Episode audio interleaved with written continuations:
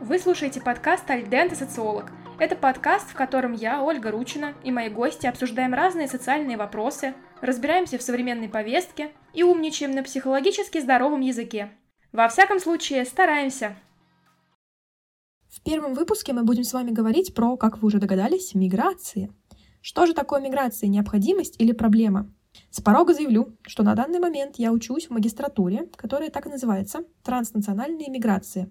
Я изучаю этот вопрос со всех сторон. Экономической, политической, юридической. В общем, это сборная солянка из всего того, что на самом деле составляют миграции. Сегодня я не хочу рассказывать вам про то, как зародились миграции. Мой подкаст вообще не про лекции. Гуглить вы без меня умеете. Я же хочу вам рассказать о моментах, которые заставили меня посмотреть на миграции под другим углом. Сразу оговорюсь, что в данном контексте речь будет идти про мигрантов, которые по своему желанию переезжают в другие города или страны. То есть это не беженцы и не вынужденные переселенцы. Начать я бы хотела с такого пункта. Миграции всегда существовали, существуют и будут существовать. И, наверное, вы сейчас подумали, ну тогда это же и так понятно.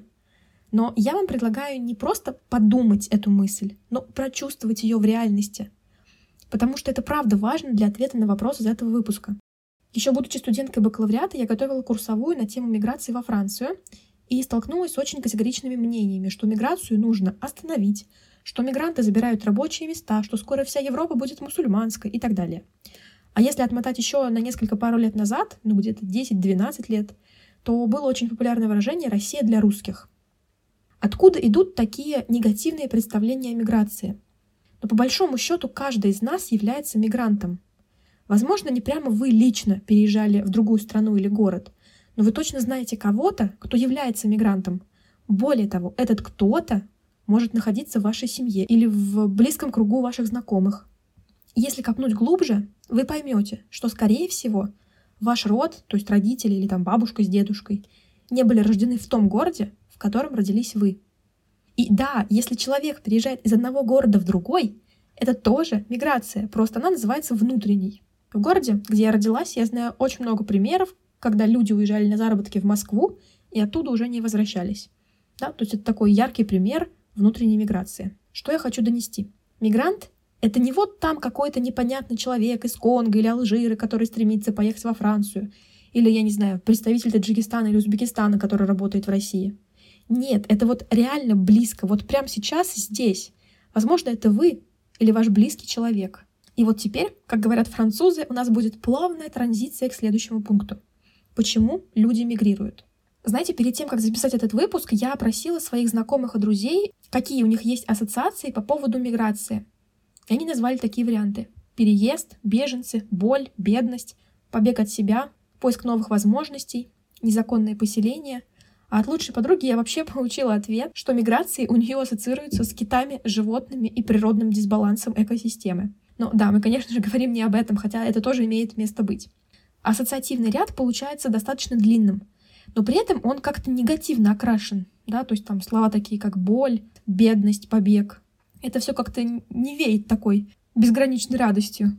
То есть какая-то трагедия, какие-то плохие обстоятельства вынуждают человека уезжать из своей страны. То есть мы как будто заранее знаем, что в стране все плохо, и человек ищет что-то хорошее не на нашей стороне или в другом городе. Опять же, если мы говорим про внутреннюю миграцию.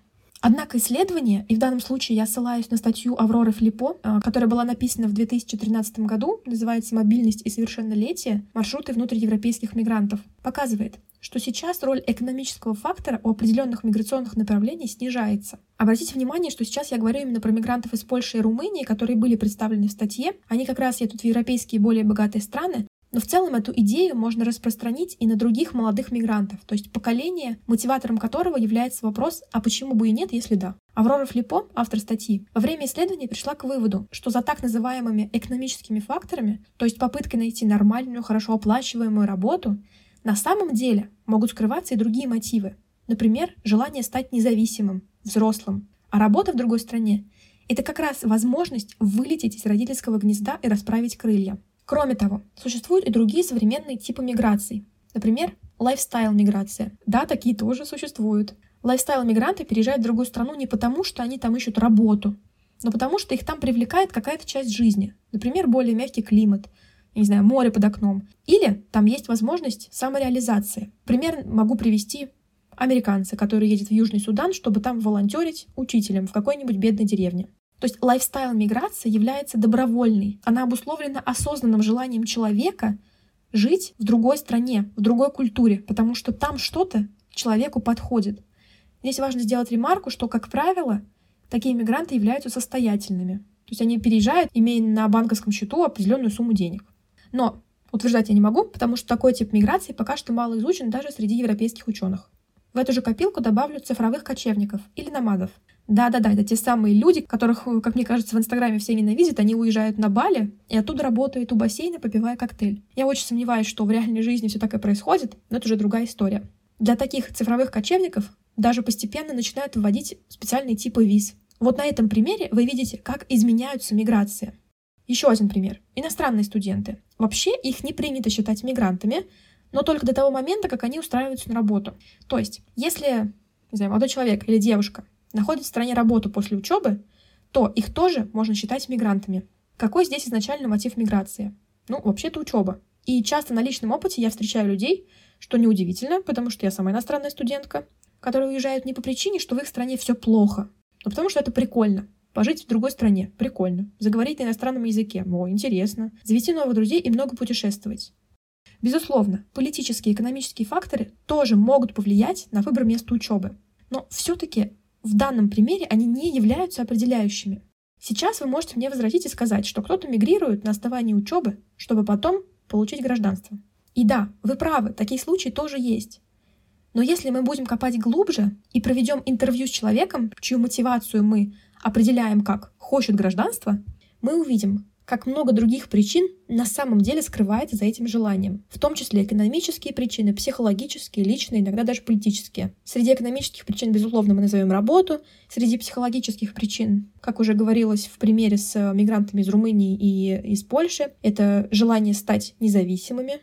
Личные причины — это, например, когда вы переезжаете в страну для того, чтобы создать с иностранкой или с иностранцем семью, ну и политические очевидные причины.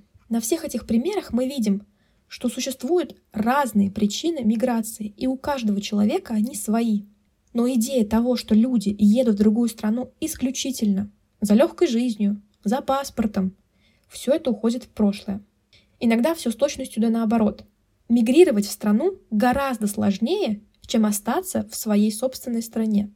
Вот представьте, в новой стране вам нужно начать новую бюрократическую жизнь, найти новое жилье, супермаркет, спортзал – в реальности все это очень сильно выматывает.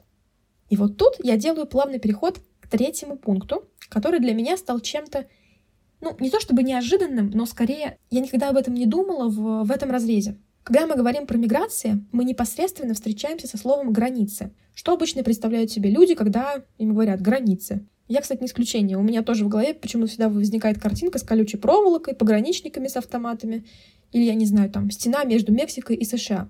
Однако на самом деле границы гораздо шире. Это не только географическое понятие. Границы могут существовать еще и внутри страны, с которой вы уезжаете. Как вы уже могли догадаться, я говорю про визы. Просто взять и переехать в другую страну не всегда представляется возможным. Даже если в эту страну можно въехать как турист, дальше-то вам все равно придется так или иначе столкнуться с бюрократической машиной. Кстати, иногда даже бывает так, что человеку нужно официальное разрешение не только на въезд, но и на выезд из своей страны. Сейчас такое практикуется редко, но вот, например, в Советском Союзе такая невидимая граница тоже существовала. Итак, это все не физические границы, но тем не менее это тоже границы. Теперь представим, вы получили визу, вы приехали в страну, прошли таможню, а дальше вас ждет новый квест. Собери документы для местных мэрий, префектуры, там МВД, то есть для какого-то государственного заведения, которое будет как бы за вас отвечать, как за мигранта. При этом вас также может ждать новый увлекательнейший квест по открытию банковской карты, по регистрации в системе здравоохранения и других государственных проявлениях. Сейчас я вам пытаюсь показать существование трех измерений понятия границы. Первое — это виза, второе — это пограничный контроль, и третье — это бюрократические процедуры по приезде в страну. И когда мы говорим про существование этих трех измерений, знаете, процесс миграции уже не представляется таким легким, как вот изначально мы его видим в голове. На самом деле это очень изнуряющий и сложный опыт. Фактически вам нужно начать новую жизнь. И после этого, когда люди говорят, что «Ой, да мигрировать вообще-то легко», Ну, знаете, я не могу с вами согласиться. Теперь давайте подведем итоги. В этом выпуске мы поговорили, во-первых, про то, что миграция всегда существовала, существует и будет существовать, мы от этого никуда не денемся. Во-вторых, на данный момент причины миграции меняются. За очевидными причинами типа экономических, а поиск работы, могут скрываться другие причины, которые мы даже с первого взгляда не видим. Иногда даже сам мигрант не осознает эти причины. Он или она могут вам рассказать, что мигрировали, потому что в их стране нет работы. Но дальше, когда мы начинаем копать, а какую конкретно работу вы не смогли найти, а почему не смогли найти, как вы думаете, в чем проблема, и вот тогда уже появляются новые, дополнительные причины. То есть все не так просто. И, наверное, это девиз всех социальных наук. Все сложно. Все зависит от ситуации. В-третьих, я вам рассказала, и, возможно, вы сейчас осознали, что границы — это не только пограничники с автоматами. Это еще и другие измерения, которые мы не видим, но которые тоже нужно пройти. Давайте же теперь ответим на вопрос, ради чего этот выпуск вообще и записывался. Миграция в 21 веке — это необходимость или проблема? Сейчас я предлагаю вам ответить на этот вопрос самостоятельно. И, кстати, можно поделиться своим мнением в моем телеграм-канале. Найдете пост, который посвящен этому выпуску. И, пожалуйста, пишите то, что вы думаете. Я обещаю все прочитать. Ссылку я оставляю, соответственно, в описании. А сейчас я бы хотела вам выразить свое мнение. Я бы сказала, что миграция — это естественный процесс, который нельзя остановить даже при какой-то условной необходимости. И пандемия является тому подтверждением. Да, границы были закрыты, но для туристов. А туристы не являются мигрантами. И да, безусловно, миграции нужны определенным странам с экономической точки зрения.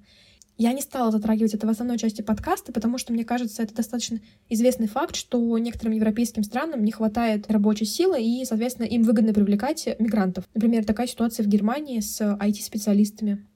Но при этом она также может нести и ряд проблем.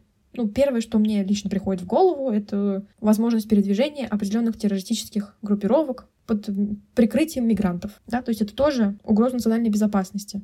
Но тем не менее, когда мы знаем, что этот процесс естественный, мы можем, по крайней мере, спрогнозировать, какие потенциальные угрозы мигранты могут принести. Я не говорю, миграция приносит проблемы, потому что сам процесс не может принести проблемы. Соответственно, проблемы могут принести только люди. И вот дальше уже зависит от нас. Применяем ли мы превентивные меры, то есть предупреждающие меры, чтобы миграция приносила пользу всем участникам процесса, обоим государствам, самому мигранту, а также принимающему обществу. У вас есть интересные темы для обсуждения? Предлагайте свои идеи мне в Телеграм. Контакты вы найдете в описании к данному эпизоду. До скорой встречи!